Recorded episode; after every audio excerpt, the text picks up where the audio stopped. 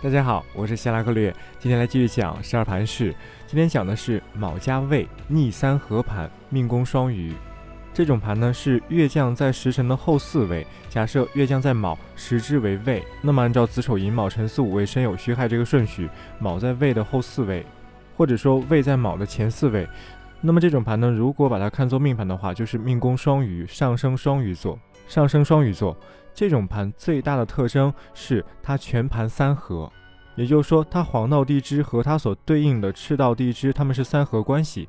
那反过来也一样，赤道地支和它所对应的黄道地支，它们也是三合关系。全盘都是这样。那么三合它的性质会怎样呢？我们都知道，巳酉丑三合金局，亥卯未三合木局，寅午戌三合火局。申子辰三合水局，也就是说三合局啊，其实是一种力量的叠加。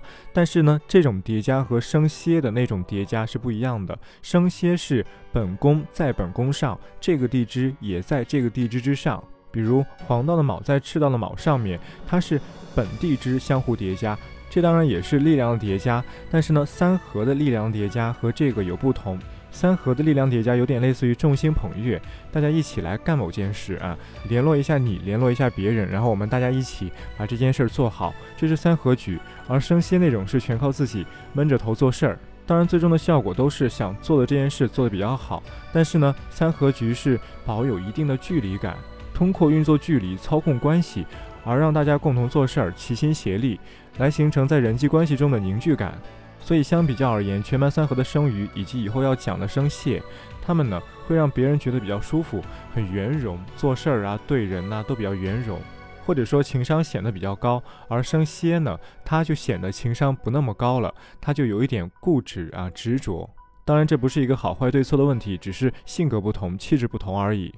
好，我继续说，对于逆三合盘命宫双鱼来说。黄道的寅申巳亥四个梦宫都在死上，赤道的寅申巳亥四个梦宫都在养下。这里呢要注意一点，虽然黄道的四梦宫在死上，但是呢黄道和赤道它们互相三合，会导致这个黄道虽然在死上，但是它的占卜中的实际效果反而要来得更好一些。当然从大方向从性质上来讲，它也是死气沉沉的，这方面的事情比较消极不乐观。但是呢它不会那么严重，因为它毕竟黄赤三合上下三合。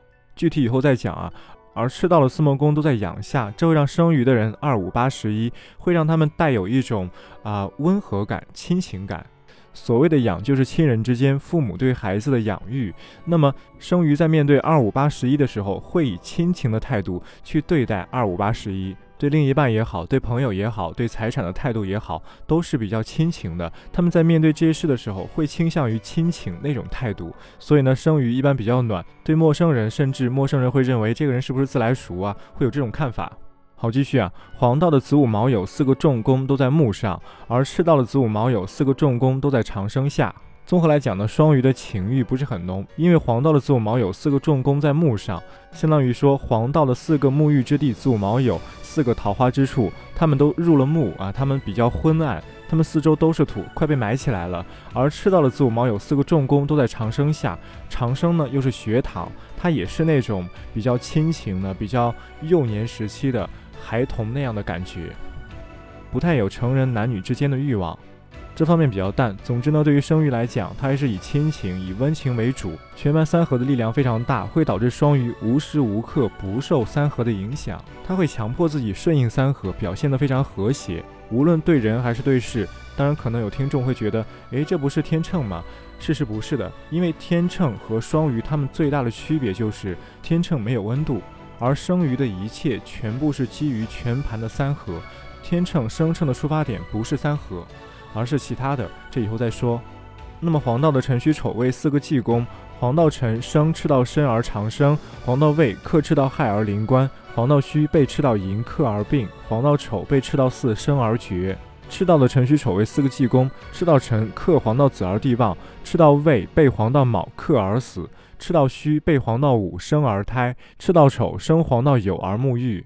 而且生鱼的命宫卯被害生而长生，这也是让生鱼有内敛的气质，让它和生蟹不同。